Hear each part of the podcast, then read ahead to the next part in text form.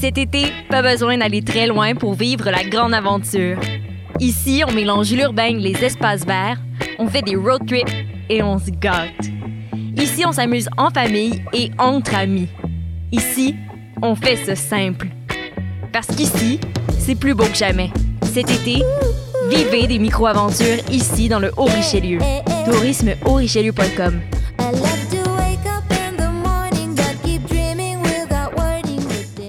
Vous saviez que choc.ca ce n'est pas que du podcast C'est aussi 5 chaînes musicales 24 heures sur 24 pour vous accompagner partout. Rock, indie pop, hip-hop, musique francophone et musique électronique en écoute gratuite et à volonté. Pour les découvrir, rendez-vous sur le site de choc.ca sur l'onglet chaîne musicale. Vous écoutez une émission de choc.ca. Aujourd'hui à Sous le Ground, on se rapproche de Allah par la musique soufie. On parle du Kawali.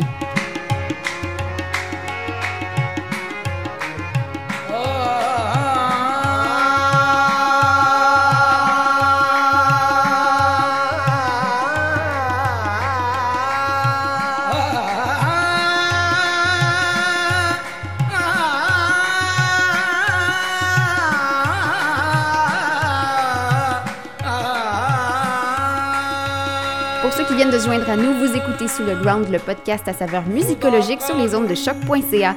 Je m'appelle Héloïse et dans chaque épisode, Mathieu Yo! et moi, on prend 60 minutes pour explorer un genre ou un sous-genre musical soit oublié, poussiéreux ou emblématique, puis à chaque semaine, on vous en propose un différent. Depuis le début de la pandémie, on n'est pas en studio, on fait ça séparément chez nous comme des grandes personnes responsables. Euh, ben, je mets pas de masque là, pour parler dans mon micro, là, mais euh, c'est ça. Fait que ça va bien, euh, on continue de même, puis euh, on lâche pas, hein. Toi, comment ça va, Mathieu? À part pas lâcher. Tranquille. euh, mon, mon bras revient à la vie tranquillement. pas C'est vrai, t'as- Je, je ne suis plus Mais un non, c'est ça, t'avais eu une grosse Ouais. débarque en vélo. euh, Ouais. Je me souviens pas si on en avait parlé. Je pense pas. hein. On avait fait un mix. Ça se peut. Je pense que oui. Ça se peut. Je suis sûre. Ouais. Eh, fait que, ben, c'est ça, soyez prudents à vélo parce On que. Mathieu s'est fait rentrer dedans bien solide, v'là. C'est deux semaines, trois semaines? Il y a trois semaines. Ah, c'est que ça passe vite le temps? Oh mon Dieu. On est déjà rendu à la fin du mois de juillet. Ah, hey, bobo. Plus capable. Hey. Ok, ben, euh, interlude musical. On va-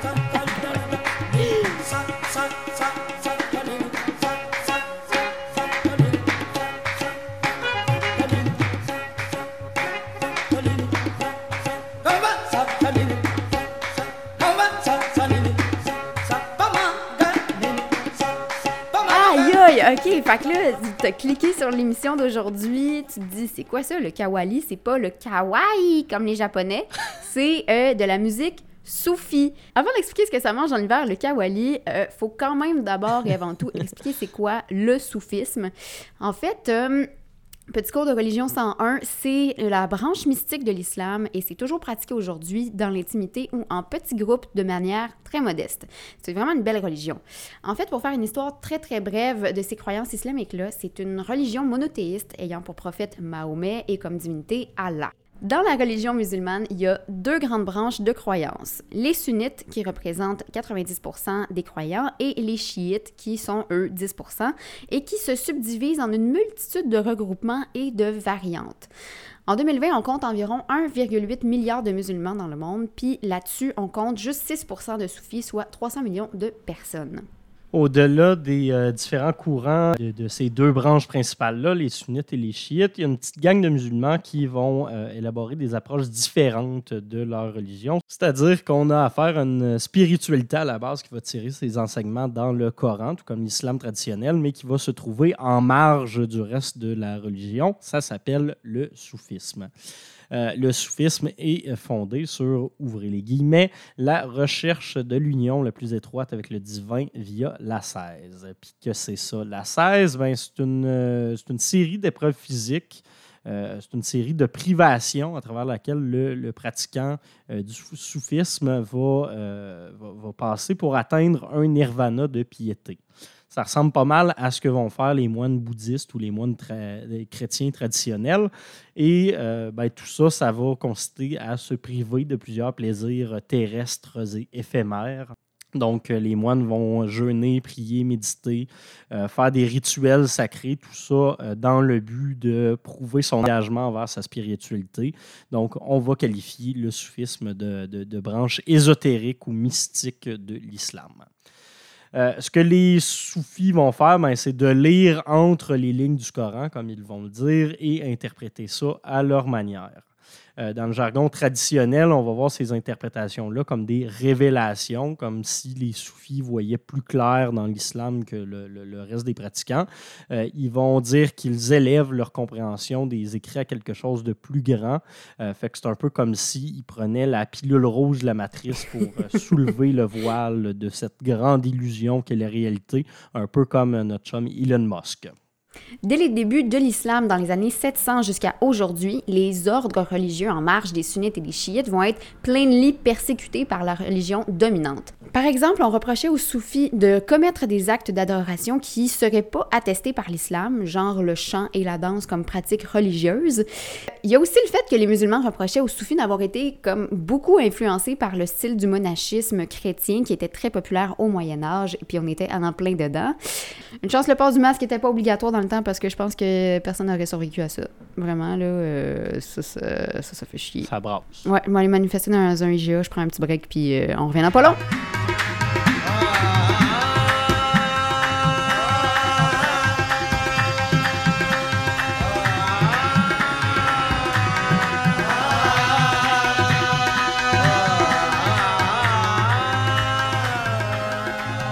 Qu'on a bien mis la table en ce qui a trait au soufisme, on, prend pour acquis que vous avez tous bien compris de quoi on parle. Let's talk about Kawali. Ça vient d'où? Euh, le kawali, c'est euh, un, art qui se transmet euh, principalement par la tradition orale en Inde et au Pakistan, et ce depuis le 13e siècle. On dit que le père du kawali était un penseur, poète et chanteur métis indien et turc du nom d'Amir Khusro. Euh, qui euh, serait né au milieu des années 1200. Donc, Khusro, faisait partie d'un ordre soufi très important en Inde et euh, la légende raconte qu'il aurait composé des poèmes musicaux dans sa langue natale, l'hindi, mais qu'il y aurait surtout incorporé des éléments de composition littéraire de- de- de la Perse et de la péninsule arabique. Tout ça grâce à des voyages assez nombreux qu'il a fait au Moyen-Orient ce style littéraire-là qui, qui venait de l'Ouest, on va le nommer le ghazal. Donc, le ghazal, c'est un genre de poème ou une ode musicale euh, qui va parler à la fois de la douleur de la perte, euh, de la douleur de la séparation et de la beauté de l'amour malgré cette douleur-là. Euh, dans le cas du soufisme, par contre, euh, ben, ce thème-là de la douleur, euh, de la séparation va beaucoup revenir, mais ça ne va pas concerner, ça ne sera pas une tourne de break-up, ça ne sera pas une tourne sur ta blonde que, ça crée son camp.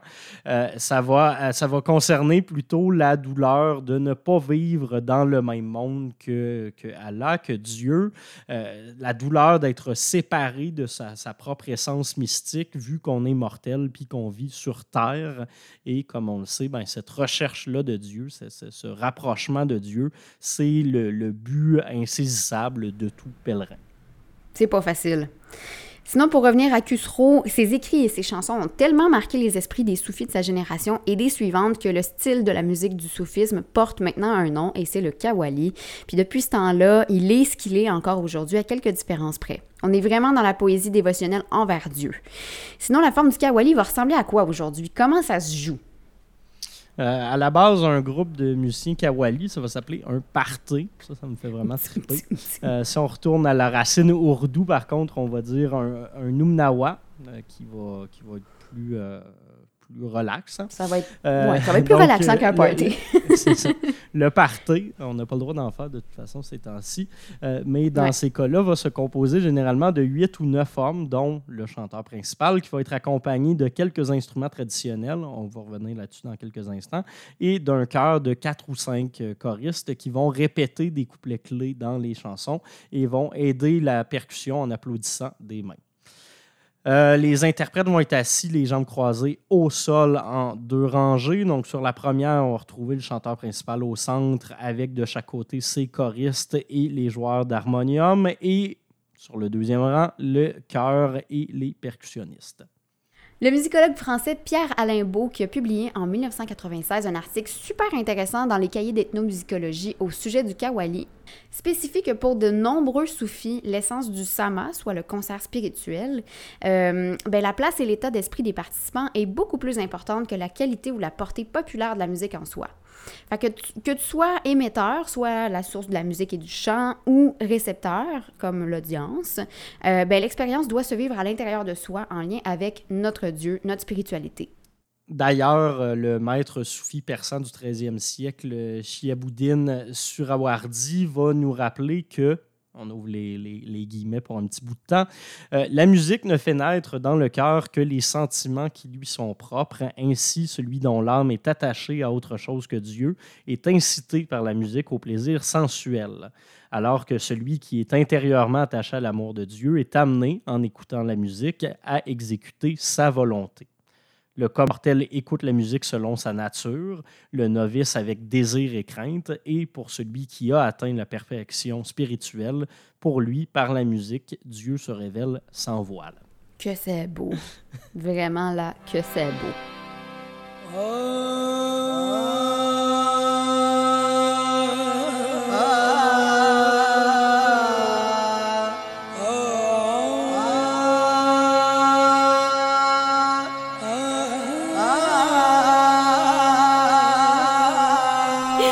Bon, hey, ça peut-être plus haut que le trou, cette histoire-là de Kawali, mais je pense que pour bien comprendre le son général que vont adopter les différents chants de Kawali traditionnels, le best, c'est vraiment de faire un survol rapide des instruments qui vont les accompagner. Je te laisse y aller, Mathieu.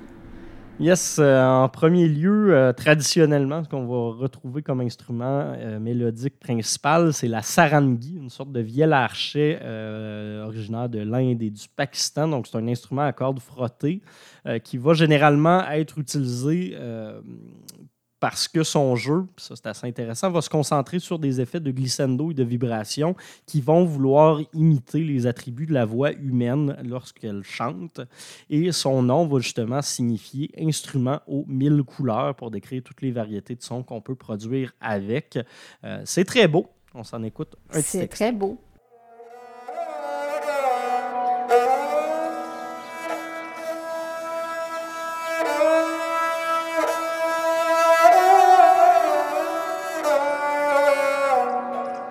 C'est beau. Que c'est beau.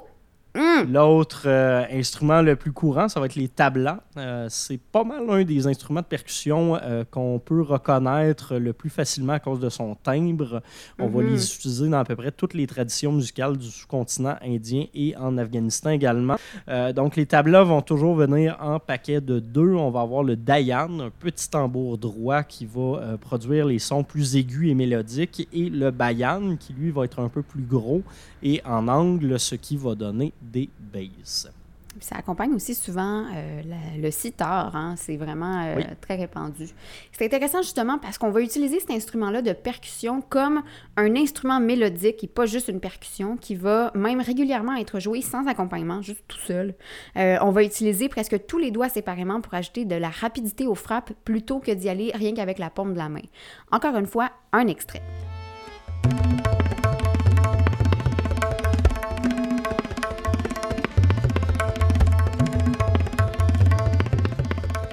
Puis euh, j'ai j'ai déjà eu une entrevue avec C'est un. encore beau. C'est encore très beau. La fait, j'ai déjà eu une entrevue avec un gars qui jouait de la sitar ici à Montréal. euh, puis il m'expliquait que pour apprendre le tabla, puis bien d'autres instruments euh, indiens, ben ça s'apprenait par onomatopée. C'est comme tu reproduis Ouais. une phrase avec les onomatopées que tu as appris. Euh, puis chaque frappe vaut comme un onomatopée ou une syllabe. En tout cas, c'est vraiment flyé. C'est super intéressant, le tabla. Mais justement, ça, ça prouve encore une fois que tu as plusieurs instruments de, de, de, cette région-là qui visent avant tout à imiter la, la, la voix humaine. À la Oui, exact. Oui, sinon, euh, pour les autres euh, instruments qu'on va couramment retrouver dans le kawali, on va avoir l'harmonium indien, qui est une variante de l'occidental, puis on parle pas de, Serge Fiori, bien évidemment. Euh, l'harmonium indien, ça va plutôt ressembler à un genre d'accordéon. Peux-tu lire ce paragraphe-là avec la voix de Serge Fiori? J'imite mal la voix de Sacha Guerrier. Faudrait juste que je dise euh, On va plugger l'USB dans le toaster. Le monde est virtuel. ok, genre, je te laisse continuer. Excusez.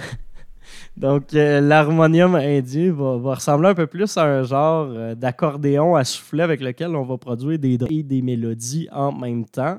Euh, avant euh, l'introduction assez récente de l'harmonium, les kawali, ben, souvent utilisaient le sarangi dont on a parlé plus tôt. Euh, le problème du sarangi, c'est qu'on devait le réaccorder entre chacune des chansons. C'est pour ça que l'harmonium va le remplacer beaucoup plus rapidement et de façon beaucoup plus prononcée à partir de son introduction vers la, la toute fin du Moyen Âge et qu'on va finir par le préférer au sarangi.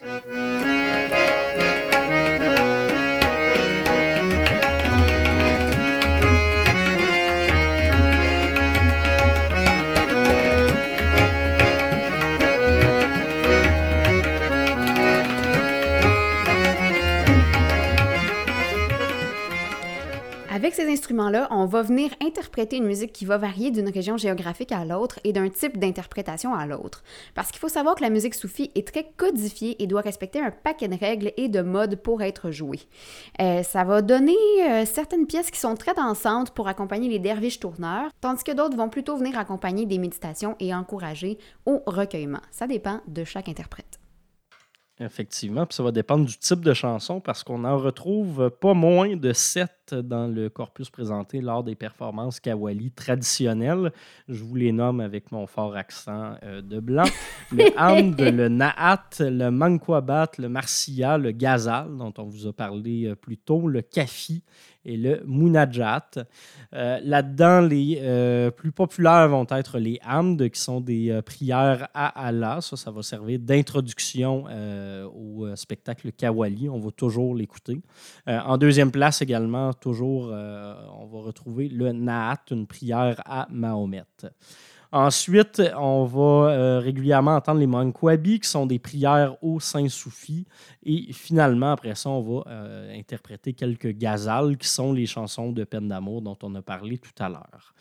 Ça, c'est un peu le corpus qui va rester le même, peu importe les, les- les- les Mhm. situations. Après ça, on va venir euh, piger dans ce qui reste. On va pouvoir changer un peu l'ordre des chansons pour adapter les concerts. Et euh, ça, va, ça va changer selon les traditions et les langues également. Donc, euh, au Pakistan et en Inde, on ne jouera pas de la même façon nécessairement. Euh, par contre, reste qu'il y a quand même une codification qui est très importante dans l'ordre des chansons pour respecter euh, l'ordre normal des prières dans la tradition soufie. D'ailleurs, saviez-vous que, je, le plug ici, mais c'est parce que c'est important de savoir ça, selon moi, les femmes étaient auparavant exclues de la musique musulmane traditionnelle parce que euh, il leur était traditionnellement interdit de chanter en présence d'hommes. Fucking logique. Euh, ces traditions ont cependant changé, comme en témoigne la popularité et l'acceptation des chanteuses comme Abida Parvin. Cependant, le kawali est resté une entreprise pas mal exclusivement masculine. Il n'y a toujours pas de kawal féminin traditionnel, bien que la chanteuse Abida Parvin ait de plus en plus incorporé des techniques de kawali dans ses performances, est toujours pas considérée comme une chanteuse de kawali à proprement parler. C'est encore pas mal réservé aux hommes. Hein, come on, invitez des filles dans vos parties. Là. Ben oui, un gros party de gars assis à terre en indien, ça brasse pas mal. là. Party de saucisses. C'est ça, party de saucisses. Party Ah! de soufis. Toi aussi, t'avais dit party de saucisses. Ouais, c'est ça que j'ai dit au Ok, début. non, party de Sophie. Cet excellent gag. साहित ने मेरा हौसले ईमान नहीं देखा जाहिद ने मेरा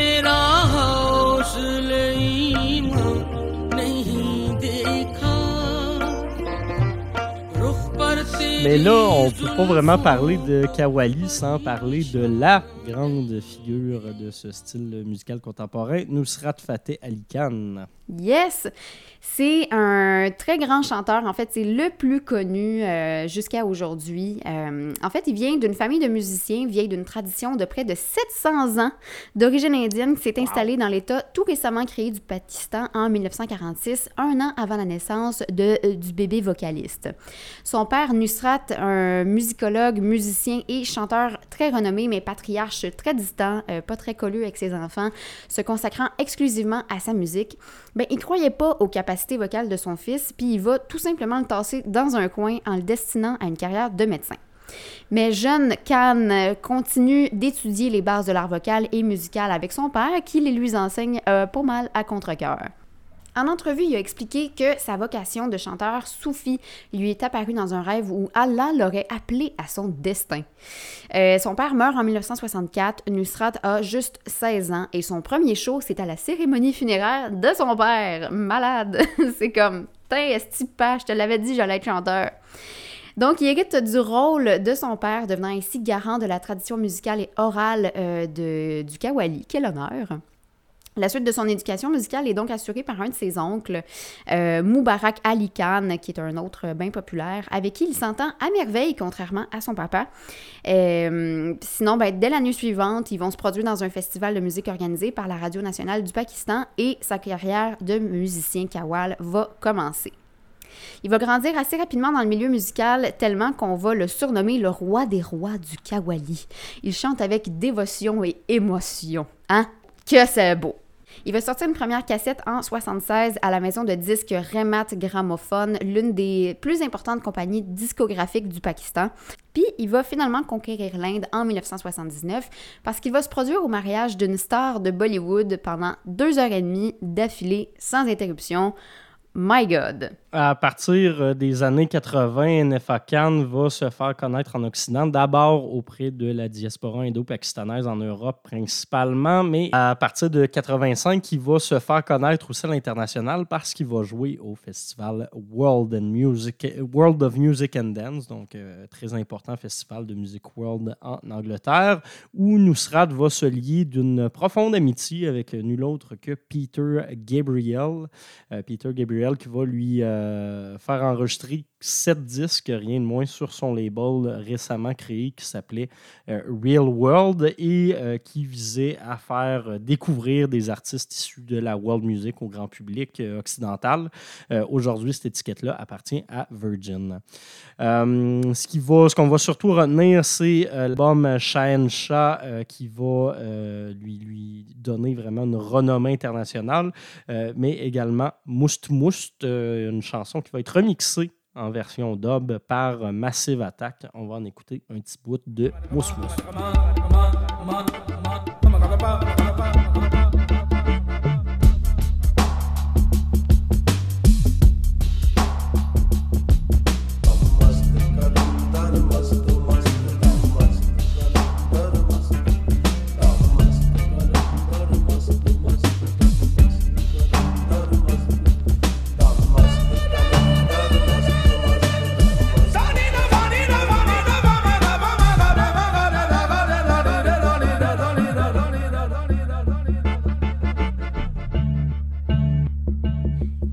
Khan est décédé jeune, en 97. Il avait seulement 48 ans quand il a fait un arrêt cardiaque. Il faut dire qu'il était vraiment pas en bonne santé. Euh, mais comme la tradition du Kawali le voulait, quand son père est décédé, c'est lui qui avait hérité euh, de, sa place. Euh, ben, il y a ça, il y a un autre descendant qui doit prendre la place du maître chanteur. Alors, c'est son neveu à Cannes qui s'appelle Rata, qui a pris le relais de perpétuer leurs chants ancestraux, les chants qu'ils ont appris pendant 700 ans. D'ailleurs, c'est vraiment bon. Je suis allée une couple de ses vidéos, puis il chante super bien. Une voix complètement différente de son oncle, par exemple. Le musicologue français Pierre-Alain Beau disait que Cannes, étant confronté à la portée toujours plus grande des échanges musicaux mondiaux et au risque d'un nivellement induit de sensibilités musicales très différentes, il a quand même réussi à symboliser ostensiblement le caractère ambigu de la musique rituelle désormais jouée devant un public moderne sur les cinq continents. Il a réussi à faire ça. Ce faisant, étant le, en tant que médiateur dévoué, il a réfléchi sur nous en tant que nature fondamentale et valeur de notre propre écoute. Dans le fond, peu importe quelle spiritualité euh, tu vas vivre, si tu écoutes sa musique et que tu es transporté puis que ça t'amène à euh, voyager au fond de toi, ben Nusrat Fateh Ali Khan a réussi sa mission. Euh, moi, je suis, euh, je suis pas euh, particulièrement d'accord avec Pierre Limbaud. On le sait, je suis un Non? hater dans la vie. donc. Haters gonna Euh, j'ai hate. quelques j'ai quelques réserves quant à, à- à ce traitement-là qui va être offert à NFA Cannes et à la musique Kawali en général dans les années 80-90. Vas-y donc. Euh, à, à- à la base, le kawali, c'est et ça va toujours rester une musique qui est sacrée, une musique de cérémonie religieuse. Donc, quand on va voir Cannes faire des concerts devant euh, des, des milliers d'Occidentaux dans des énormes festivals, ben, ça vient un peu sortir euh, sa, sa- sa musique de son contexte socio-historique qui est particulièrement intéressant, puis ça vient la désacraliser pour en faire un genre d'objet de curiosité occidentale. Non, Euh, c'est sûr. C'est- souvent ça un peu le, le- le problème que j'ai avec les musiques dites du monde, c'est qu'on va mélanger un paquet d'étiquettes de langues, de traditions différentes, euh, sous le prétexte que c'est de la musique qui répond pas à nos standards esthétiques d'occidentaux, Ouais. euh, de nord-américains, d'anglais ou d'européens. Euh, donc, Tout ce qui n'est pas va- pop, classique, jazz, ben, tout, électronique, tout ce qui tout répond ça. pas nécessairement Ouais. à notre à, notre division musicale en, en- en octave ou à, à nos traditions musicales. Ouais. Euh, donc, Cannes va se, se retrouver à présenter son répertoire dans le but très noble de le faire découvrir, mais il va faire ça entre des shows d'artistes de reggae ou de jazz qui ne demandent pas la même compréhension ou les mêmes conditions d'écoute, euh, parce qu'on va se le dire, c'est assez rare qu'on se recueille sur du reggae. Ça me rend assez agressif du reggae en plus. Là. Euh, euh, je fais cette critique-là, mais c'est pas non plus un, automatisme. Il y a des exemples assez euh, intéressants de- de belles représentations de la musique kawali pour les Occidentaux. Euh, exemple assez récent, euh, c'est une œuvre super intéressante qui avait été initiée à la base par euh, Oui. Johnny Greenwood, le guitariste de Radiohead. Donc, vers 2013, il va se lancer dans un projet d'assez longue haleine, de grande envergure, pour explorer le patrimoine musical euh, indien et soufi avec un, son acolyte, le musicien et poète spiritualiste israélien Shai Bensour, et un ensemble de musique traditionnelle indienne, le Rajasthan Express. Euh, ensemble, ils vont composer une série de chansons qu'ils vont présenter lors d'une tournée en Inde, tout ça accompagné d'un cinéaste, le célèbre Paul Thomas Anderson. Euh, en 2015, on va avoir accès aux legs de ce projet, un film et un album qui vont tous les deux s'appeler Junoon, ce qui veut dire passion en hindi. Et on va écouter un petit extrait.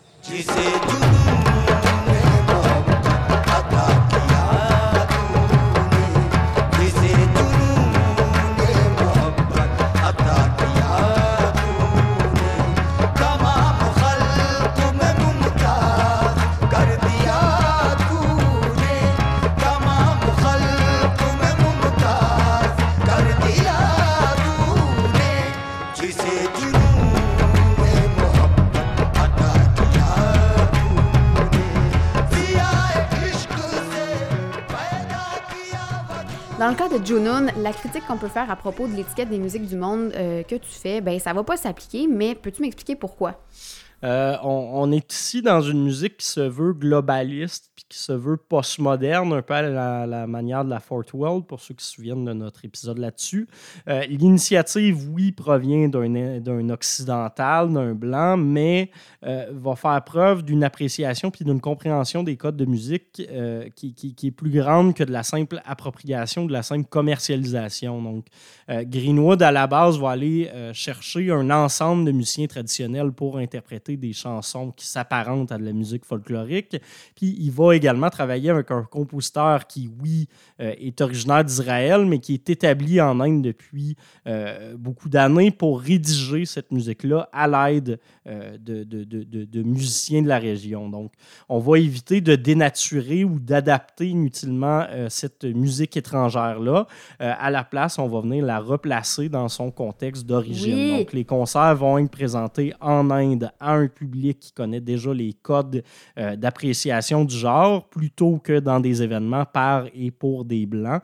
Et ça, c'est une distinction vraiment importante et intéressante qui va être soulignée euh, par les critiques qui vont vraiment faire l'éloge de Junoon à sa sortie en 2015.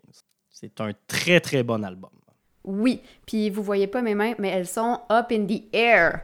Sinon, un dernier mot euh, sur le kawali qui change, comme le laissait présager l'arrivée des musiques traditionnelles sur le marché des musiques du monde, euh, genre le remix dub de Massive Attack. Mais il y a aussi des musiciens qui font le choix d'apporter ces technologies-là à des chansons dévotionnelles, euh, à des chansons traditionnelles, euh, genre ceci.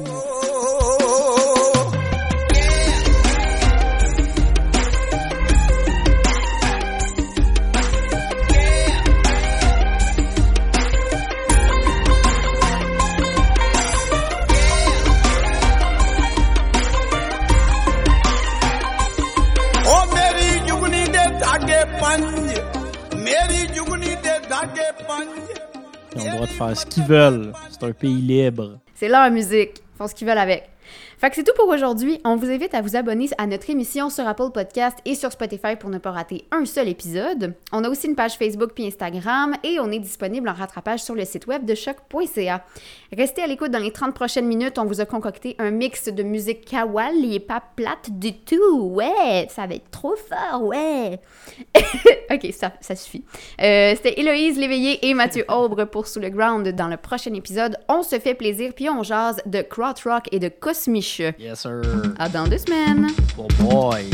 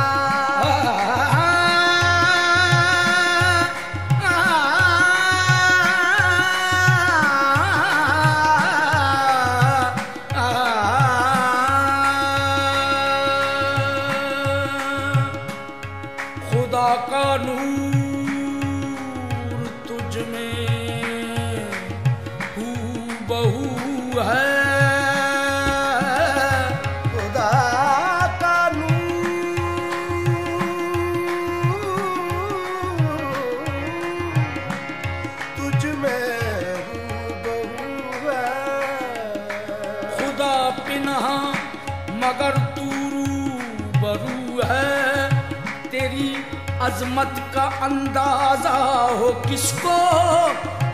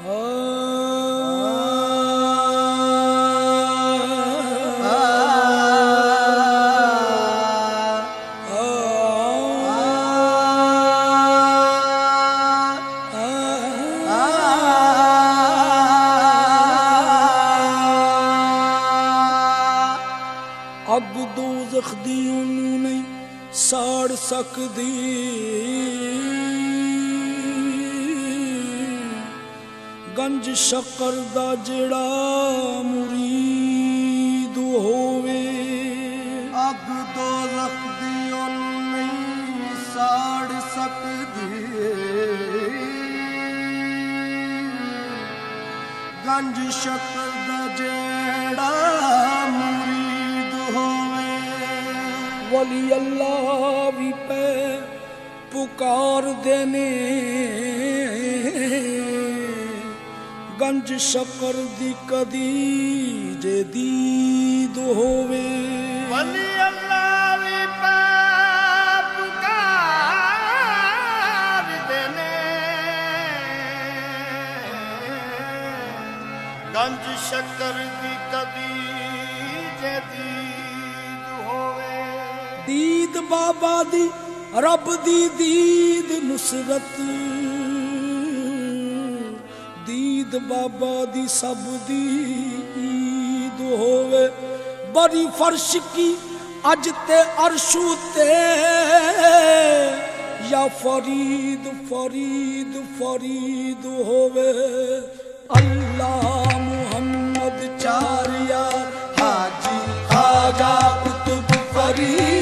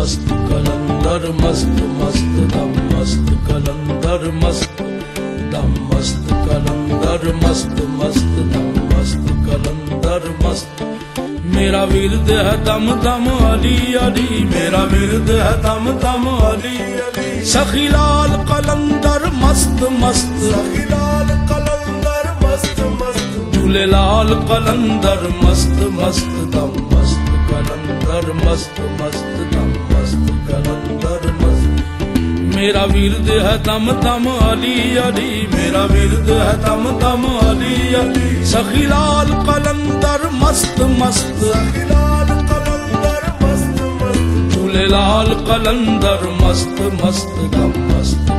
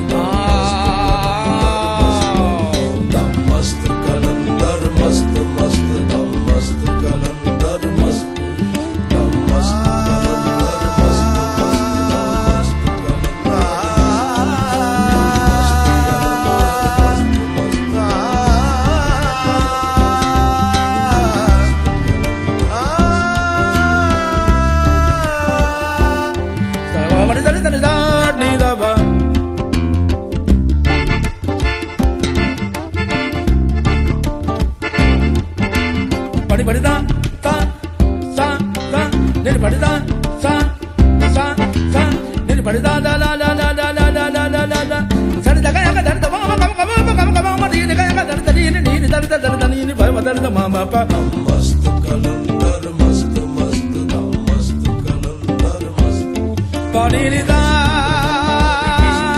padini da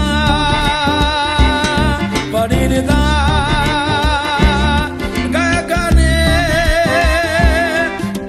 nene padida ta ta ta ta da nene padani ni ni ni ni ni da da da da da da da da da da da da da da ba ba ba ma ga ga ma ma ma ma ma ma ma ma ga ba ma ga de ga ma ga de da da mast kalandar mast mast mast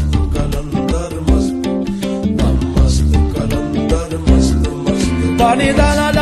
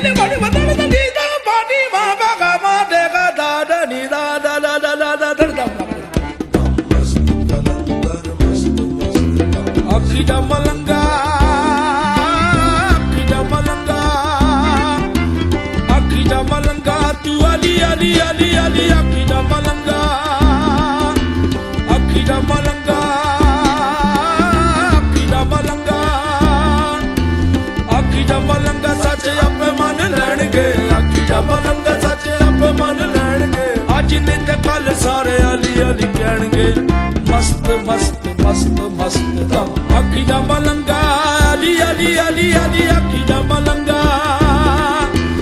ਅੱਖੀ ਦਾ ਮਲੰਗਾ ਸੱਚ ਆਪੇ ਮੰਨ ਲੈਣਗੇ। ਅੱਖੀ ਦਾ ਮਲੰਗਾ ਸੱਚ ਆਪੇ ਮੰਨ ਲੈਣਗੇ। ਅੱਜ ਨਹੀਂ ਤੇ ਕੱਲ ਸਾਰੇ ਅਲੀ ਅਲੀ ਕਹਿਣਗੇ, ਮਸਤ ਮਸਤ ਮਸਤ।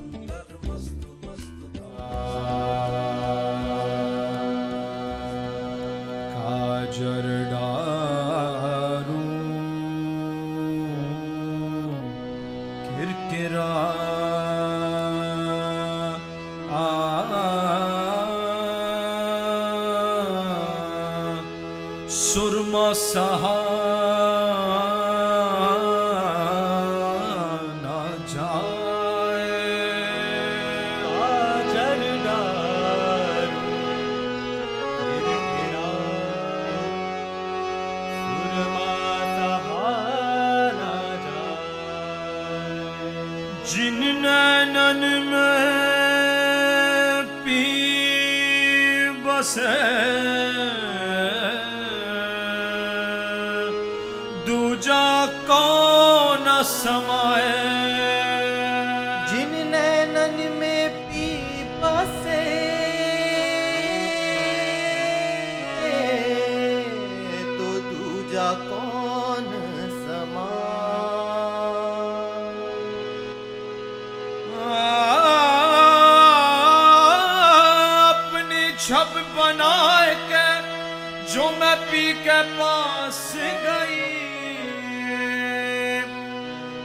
देखी पीहू की तो मैं अपनी भूल गई। छाप तिलक सब छीनी।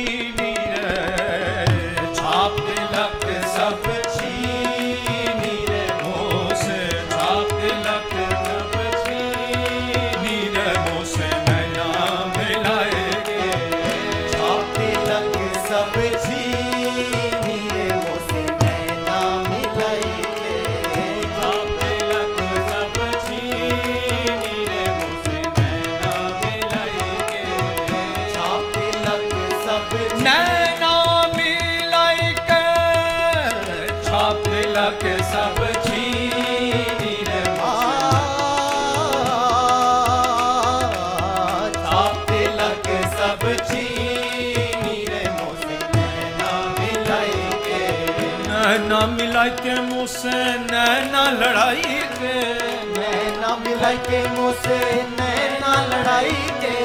नैना मिला के मुझसे नैना लड़ाई के। नैना मिला के मुझसे नैना मिला के नैना मिला के नैना लड़ाई के।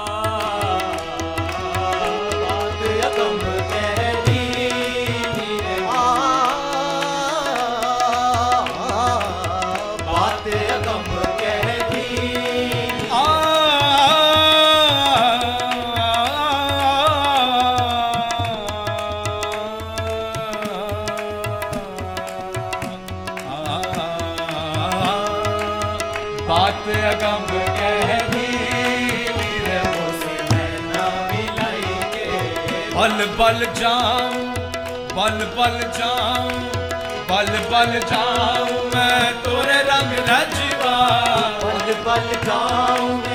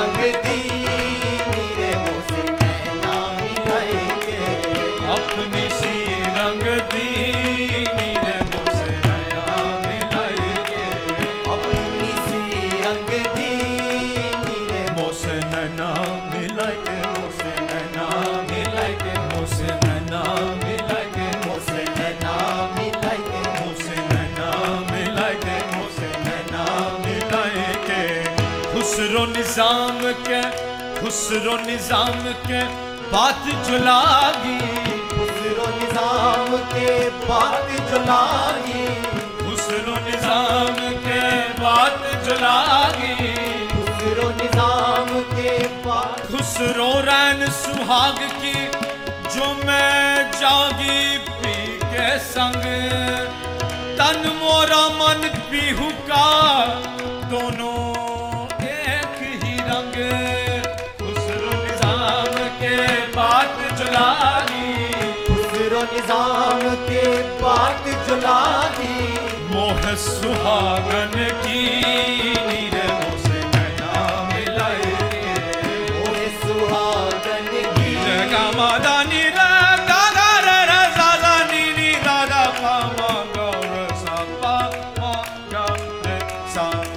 मगर सा मोह सुहागन की नीले मोह